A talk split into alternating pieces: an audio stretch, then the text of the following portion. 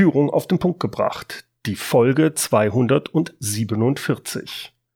Heute, ja, heute geht es um Humor in der Führung. Seien Sie gespannt.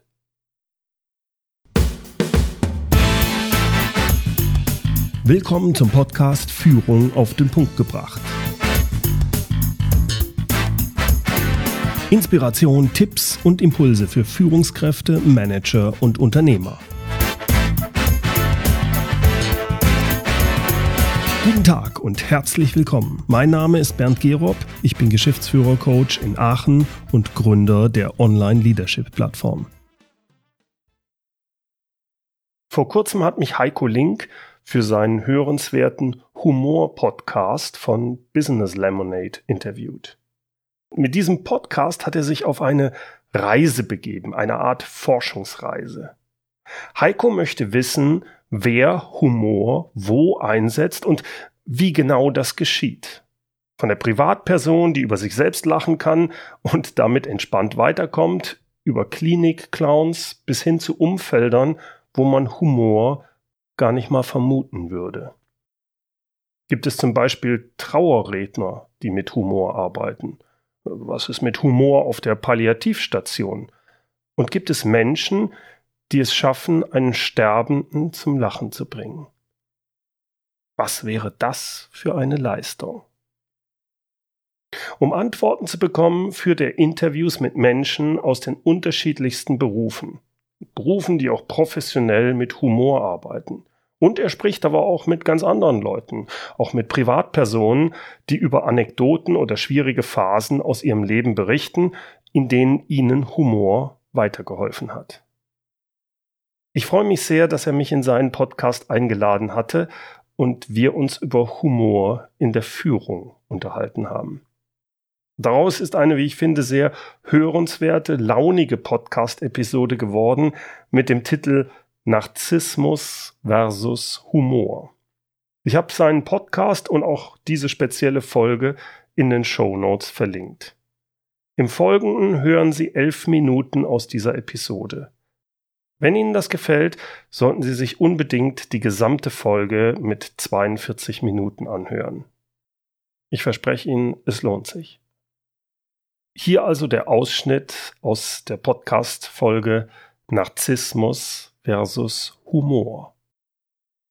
Im Berufsleben gibt es einen Arzt, der sehr humorvoll ist, finde ich. Und das ist der Eckhard von Hirschhausen. Ja. Finde ich, der schafft es mit wirklichem Humor. Wir kommen ja gleich noch drauf, was wir wirklich drunter verstehen. So Dinge klar und, und, und eindeutig auch wirklich zu benennen. Und ich finde, er hat auch ein wunderbares Statement über Humor. Äh, läuft folgendermaßen. Er sagt, dass Humor heilen kann und am Leben erhält, das zeigt die Statistik. Also Kinder lachen 400 Mal am Tag, Erwachsene 20 Mal und Tote, Tote lachen überhaupt nicht. Und da erkennt auch der Laie eine Tendenz.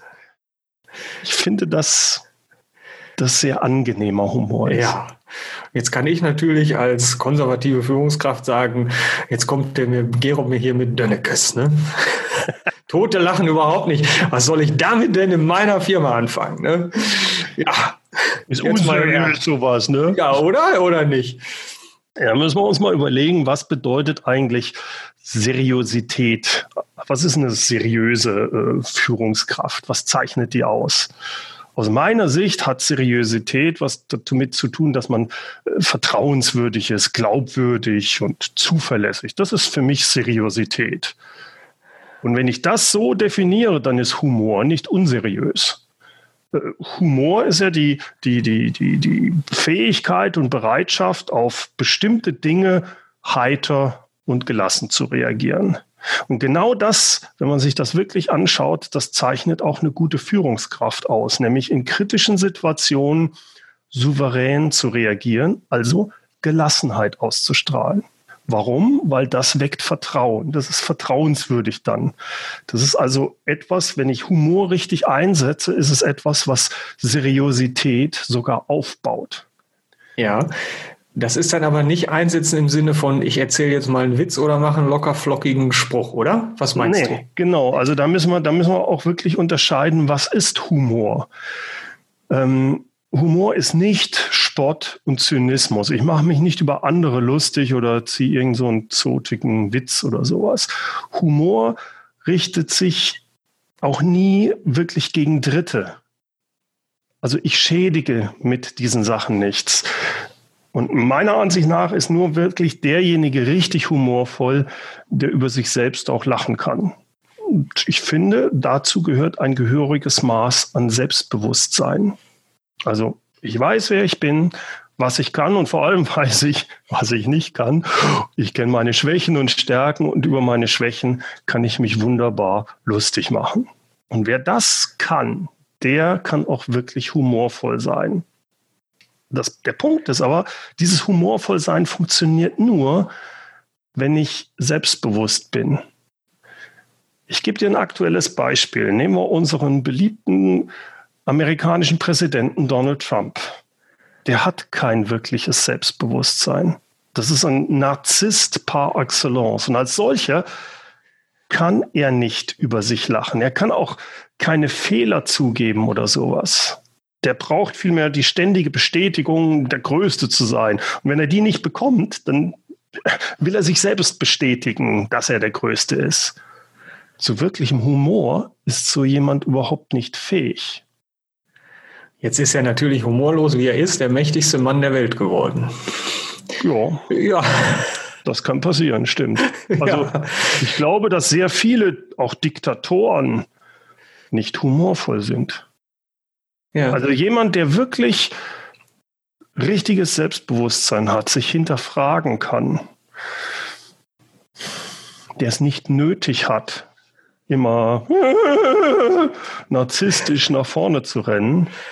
Und da hast du auch, du, du hast es schon äh, richtig beschrieben. Es gibt wenige, die wirklich ganz on top sind, weil es viele herausragende Leute gibt, die sich dann sagen, also den Job bei allem, das muss ich mir nicht antun. Und die springen vorher ab. Die sind vielleicht in der zweiten oder dritten Reihe zu finden, also in Riesenorganisationen wie einer Regierung oder mhm. Äh, in großen Firmen. Nicht unbedingt. Es gibt da nicht sehr viele wirklich ganz vorne, die richtig gute Führungskräfte sind und keine Narzissten sind und deswegen auch humorvoll sein können. Das spricht ja eigentlich dafür, sich den Humor doch, also da bist du ja, wenn es ja jetzt um die ganz hohen Positionen geht, bist du ja als Narzisst dann wahrscheinlich besser im Rennen, oder? Es kommt auf die Organisation drauf an. Es gibt Organisationen, es gibt Bereiche, da, da ist das so. Es gibt ja auch so Untersuchungen, ich weiß nicht, inwieweit die stimmen, aber du hast ja auch zum Beispiel Psychopathen. Im Schnitt ein Prozent in der Bevölkerung. Und es wird behauptet, dass du, ich glaube, zwischen fünf und zehn Prozent Psychopathen im Management hast. Weil eine gewisse Art von, die ein Psychopath, Soziopath oder Narzissten auch haben, ähm, die sind positiv für bestimmte Sachen. Das kann natürlich überspringen, das kann negativ werden. Aber gerade nimm, nimm unseren Freund Trump. Knapp die Hälfte oder sogar mehr als die Hälfte, ich glaube, ich hoffe, es ist nur weniger als die Hälfte der Amerikaner, finden das, was er macht, gut. Hm. Warum werde ich denn Führungskraft? Warum werde ich Führungskraft? Ja äh, muss jeder selber beantworten. Die meisten ist es so, dass sie sich erhoffen, Gestaltungsspielraum zu haben. Jetzt gibt es aber auch Leute, die, denen geht es nicht nur einfach um Gestaltungsspielraum, denen geht es auch um Macht, was auch durchaus legitim ist. Oder einfach, äh, ja, dass sie dieses Gefühl Führungskraft sein, dass Leute, dass sie glauben, wichtig zu sein, dass das auch dazu gehört. Also das ist ein ganzes Potpourri von Sachen. Und bis zum gewissen Grad, bleiben wir auch beim Narzissmus, hat jeder ja ein bisschen narzisstische Züge. Also ich bin auch ein Narzisst in bestimmten Dingen. Ich stehe mal gerne auf der Bühne und ich finde das auch geil, wenn ich hm. da was erzähle und ich jetzt bei dir im Podcast bin. Also ein bestimmtes Maß an Narzissmus ist da. Ich glaube trotzdem, dass ich über mich selbst bei bestimmten Sachen lachen kann und äh, da nicht die extreme Bestätigung brauche, wie, wie halt ein Donald Trump. Also so ein bisschen was auch Macht. Du musst ein gewisses, ja, Macht wird immer negativ verstanden, aber das kann, kann ja auch zum Positiven eingesetzt werden. Also ein bisschen machtbewusst musst du schon sein, wenn du aufsteigen möchtest. Du willst ja was erreichen, du willst ja was umsetzen. Also musst du auch sagen, Jungs, hier geht's lang, kommt mit. Ähm, und die Macht haben, dass sie die Leute dir folgen, ja. Hm. Du hast ja eben gesagt, ähm, dass man halt auch über sich selbst lachen können müsste. Und äh, wir hatten jetzt ja den Trump als Beispiel und dass man über seine eigenen Schwächen lachen kann. Ne? Hast du mal eine Schwäche von dir, über die du lachen kannst? Oh, da gibt es ganz viele. Ich bin, ich versuche das auch so zu verwenden, zum Beispiel bei meinen YouTube-Videos. Ich bin, ich habe gelernt, damit umzugehen, aber ich bin manchmal schon etwas cholerisch. Das glaubt man nicht, aber doch, glaubt man. Okay, das glaubt man nicht. und, schon wird, und schon wird gelacht, ja. Äh, ja. Das, äh, also ich, das nutzt, wie soll ich sagen, sowas nutzt natürlich auch diese Schwäche, weil andere diese Schwäche vielleicht andere Abstufung auch haben. Und wenn du jetzt über deine Schwäche sprichst und dann erzählst, wie du es geschafft hast, das halbwegs in Zaum zu halten, ja, äh, ist das durchaus positiv. Und darüber zu sprechen, kannst du halt auch humorvoll machen. Du kannst Sachen ein bisschen überzeichnen. Ich erzähle gerne die Story, wobei die ist nicht überzeichnet, die stimmt ja sogar, dass ich früher, wenn ich, das war noch zu Zeiten 1995, 96 gab es Windows 3.1 und Windows 95 und was weiß ich. Und bei mir ist das immer abgekackt. Das ist immer abgestürzt. Dann hast du da eine halbe Stunde was reingeschrieben und auf einmal geht's runter. Und ich habe so eine Wut dann gehabt, dass ich mit der Faust auf die Tastatur gehauen habe. Nein. Und halt die kleinen Tastaturdinger so bläu, bläu durch die und ich muss wieder eine neue Tastatur kaufen. Das hat dann dazu geführt, dass das irgendwann zu teuer wurde, diesen, diese, diese Sache auszuleben. Und ich musste einen Weg finden, wie ich es hinkriege, dass ich diese, ich habe nie Mitarbeiter geschlagen, aber Tastaturen schon, dass ich das halt hingekriegt habe. Ach, das Video meinst du? Da gab es eins, wo dann einer mit seiner Tastatur noch auf den Rechner, auf dem Bildschirm prügelt und dann alles aus dem Fenster schmeißt am Schluss. So in der Art. Äh, äh, ja. Wenn du, ich habe ja so ein paar YouTube-Videos, wo ich so ein, eine Führungskraft spiele mit so einer roten Krawatte. Das ist mein Choleriker. Den, glaube ich, kann ich auch ganz gut spielen. Nicht, weil ich ein guter Schauspieler wäre, sondern weil ich mich da ausleben kann. Und, äh, und wie hast du es jetzt hingekriegt, darüber wegzukommen? Da hast du eben gesagt, dass du das dann ja. irgendwie schaffst. Ne? Also die, die Psychologen nennen das Dissoziieren. Es bringt nichts, wenn du dir, also erstmal muss man so sagen, es pass, du kannst nicht Einfluss nehmen auf das, was passiert. Also Windows kackt ab. Dumm gelaufen. Daraus resultiert, dass ich stinkig werde. Jetzt würde der Buddhist sagen, ja, da kann man an sich arbeiten. Mag sein, oh. ich krieg's nicht hin. Aber woran ich arbeiten kann, ist der nächste Schritt, dass ich nicht, also die Reaktion da auch darauf, dass ich also nicht mit der Faust draufschlage, dass ich nicht rumschreie. Das kann ich unterbrechen. Das kann man lernen. Wie kann man das lernen? Äh, es bringt meistens nichts zu sagen, äh, hör doch auf damit. Das macht man nicht. Was aber funktioniert, ist, dass man sich einfach vornimmt, man kennt die Situation, wann es wieder passieren wird und man nimmt sich einfach nur vor, sich selbst zu beobachten dabei.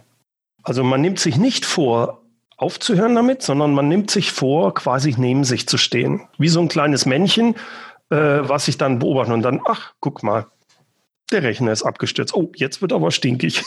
Jetzt, jetzt schlägt er gleich sicher drauf. Pass auf, pass auf, gleich passiert. Das ist. Das nee, jetzt nicht. Das heißt, du musst dir bewusst werden, was du machst in dem Moment. Und wenn du das hinkriegst und das funktioniert bei solchen Sachen, die du vorplanen kannst, wenn du sagst, es passiert mir immer wieder, dann weißt du, welches die Auslöser sind und kannst du dir sowas vornehmen. Das hat bei mir zumindest ganz gut geklappt.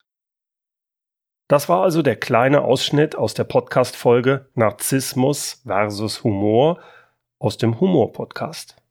Wie gesagt, die gesamte 42-minütige Folge finden Sie beim Humor-Podcast von Heiko Link. Den Link zu seinem Podcast und zur launigen Folge finden Sie wie immer in den Show Notes und die Show Notes, die gibt's unter www.mehr-führen.de Schrägstrich Podcast 247. Führen mit UE. So, und zum Schluss kommt noch unser inspirierendes Zitat. Heute kommt es von Rudolf Alexander Schröder. Ein Mensch ohne Humor ist wie ein Haus mit immer trüben Fenstern. Herzlichen Dank fürs Zuhören. Mein Name Dan Gerob und ich freue mich, wenn Sie demnächst wieder reinhören, wenn es heißt Führung auf den Punkt gebracht. Inspiration, Tipps und Impulse für Führungskräfte, Manager und Unternehmer.